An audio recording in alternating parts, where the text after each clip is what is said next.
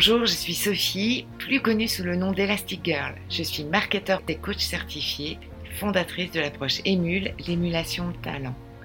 Mon super pouvoir est d'accompagner les personnalités atypiques à développer un environnement écologique pour valoriser leur singularité et retrouver toute leur puissance de création. Si aujourd'hui ton parcours professionnel ressemble plus à des montagnes russes qu'à une croisière sur le Nil, rejoins-moi tous les lundis sur ce podcast. Viens t'inspirer des parcours de héros pour designer ta propre quête dans un environnement qui te ressemble. Si tu es à la recherche de pépites, de retours d'expérience d'atypique et d'une bonne dose de décalage, tu es au bon endroit. Alors c'est parti, on embarque pour ta nouvelle aventure.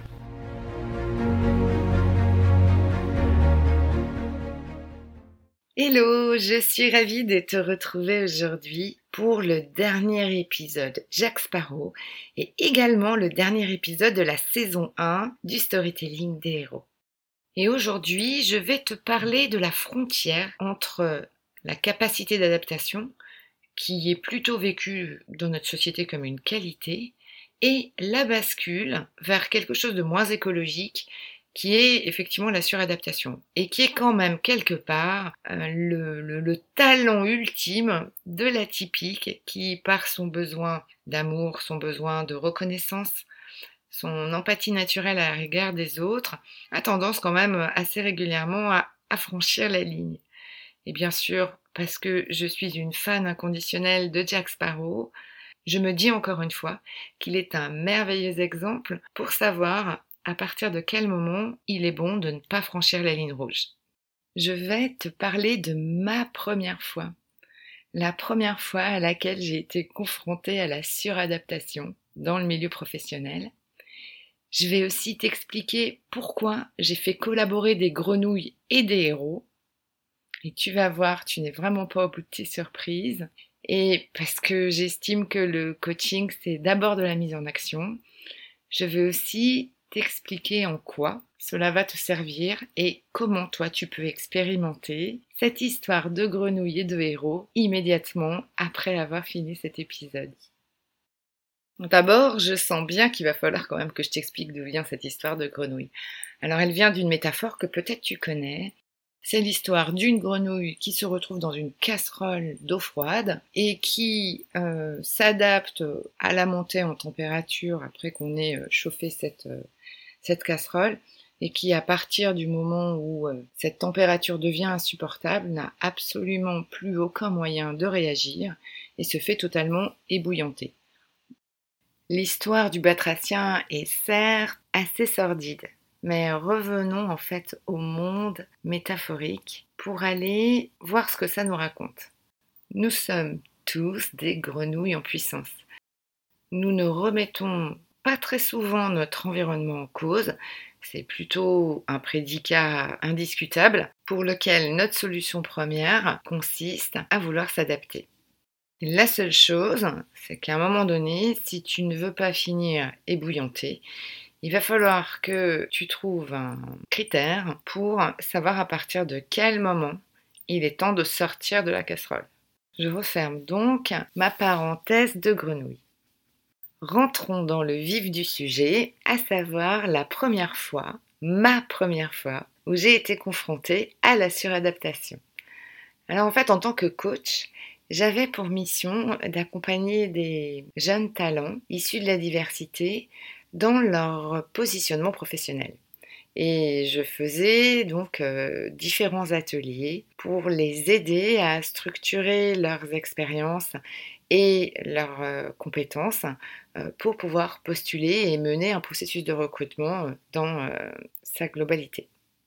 Ce qui est assez amusant, c'est qu'à cette époque-là, je n'avais jamais cherché de job. On était à chaque fois venu me chercher. Donc pour le coup, j'avais une véritable curiosité et je me demandais réellement ce que ces personnes se racontaient. En tout cas, j'étais assez loin d'imaginer que j'allais me retrouver avec une bande de grenouilles. Alors bien sûr, lorsque j'ai créé mes premiers ateliers, je suis restée dans mon monde et euh, je les ai accompagnés en les aidant à structurer leur euh, parcours professionnel autour des 4 P de McCarthy. Parce que, étant marketeur, c'était un petit peu ma référence. Donc les Place, Promotion, Product and Price, qui leur permettaient selon moi, de prendre un petit peu de hauteur et d'être dans un mode de présentation en vision haute de leur parcours et de leurs compétences. ce qui était hyper drôle, c'est que évidemment j'avais tout un champ sémantique autour, de, autour des 4P. Et euh, j'étais sur euh, l'avantage concurrentiel, euh, le positionnement, etc. Et en fait, pendant ces ateliers-là, je voyais mes petites grenouilles se transformer en marketeurs, voire même en vendeurs de têtes de gondole, d'une manière assez hallucinante. Et en plus, pour euh, clairement incarner euh, euh, le concept des 4P de McCarthy, j'avais poussé le vice à, mettre une photo de McCarthy, à les mettre dans l'ambiance de l'histoire du marketing produit depuis les années 60. Enfin, en gros, il baignait totalement dedans. Sauf que même si l'atelier s'appelait Comment marketer son parcours professionnel, mes petites grenouilles n'étaient pas tous des marketeurs. J'avais des contrôleurs de gestion, des comptables, des financiers, des commerciaux. Et à ce moment-là, il y avait quelque part une petite dissonance entre les moyens qui étaient mis en œuvre pour exprimer leurs aspirations et la manière qui était peut-être un peu trop, euh, comment dirais-je, un peu trop décalés avec leur être, avec ce qu'ils étaient, euh, ce qu'ils étaient réellement. Et le dernier enseignement que j'ai appris de mes grenouilles, c'est qu'ils euh, avaient des grosses difficultés sur le, le place, c'est-à-dire l'endroit, dans quel environnement j'ai envie d'être. C'est vraiment à ce moment-là que je me suis rendu compte que mes petites grenouilles étaient prêtes à aller dans un environnement hostile, une casserole en train de chauffer, et que potentiellement, à partir du moment où ils se sentaient quelque part reconnus dans leurs compétences, c'était OK pour eux.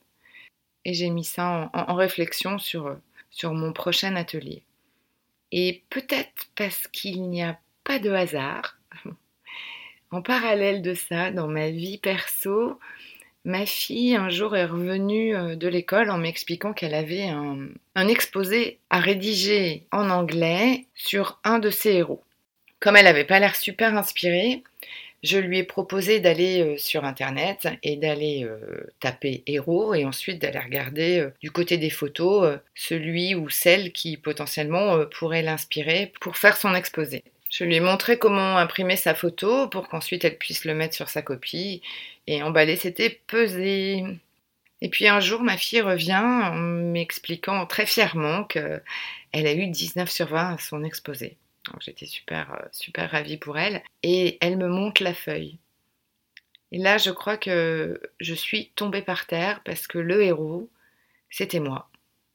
Alors au-delà du fait que j'ai été euh, bah, troublée, euh, fière et extrêmement touchée de, ce choix-là, qui m'a euh, violemment surprise quand même, je dois le dire, ce qu'elle décrivait transpirait totalement les valeurs que je lui ai transmises, mais aussi les valeurs qui sont importantes pour elle. Et là, ça a été un peu l'effet Eureka. Je me suis dit, bon, bah, le McCarthy, je vais le laisser de côté et je vais aller explorer dans mon prochain atelier le pitch professionnel à partir de nos héros. Et c'est comme cela que l'histoire du storytelling des héros s'est construite à partir de petites grenouilles euh, rencontrées en atelier qui se sont transformées, qui se sont connectées avec euh, les environnements qui les faisaient vibrer pour se raconter des histoires, mais aussi raconter des histoires à des recruteurs potentiels autour d'un parcours professionnel rêvé. Alors maintenant, c'est à toi. Comment est-ce que tu peux utiliser les histoires que je viens de te raconter pour nourrir ton projet professionnel? Le bon premier pas, c'est d'aller identifier ton héros. Et là, je te renvoie sur mon épisode 2 sur trouver ses héros, qui pourra te permettre d'y voir un petit peu plus clair dans un process d'identification de tes meilleurs héros, de ceux qui te font vibrer. En parallèle de ça, je t'invite à aller identifier les deux, trois valeurs les plus fortes que tu souhaites porter dans ton projet professionnel. Et là, ton héros pourra également t'aider à identifier quelles sont ces valeurs fortes que tu retrouves chez lui et que tu souhaites vraiment incarner demain dans ton job. À partir de ça, regarde dans tes expériences passées comment tu as pu les mettre en musique Et là, tu tiens déjà un premier fil directeur sur comment tu veux être reconnu et comment demain tu veux honorer ton parcours professionnel. Voilà, j'espère que tous ces éléments auraient pu te donner des éclairages sur mon approche, sur ce qu'est une grenouille en adaptation et pas en suradaptation. Et je t'invite à continuer à me suivre dans la saison 2 pour laquelle je te réserve de nouvelles surprises. Alors n'hésite pas à t'abonner au podcast si ce n'est pas encore fait et à transférer à tes amis à qui tu offriras un cadeau caché.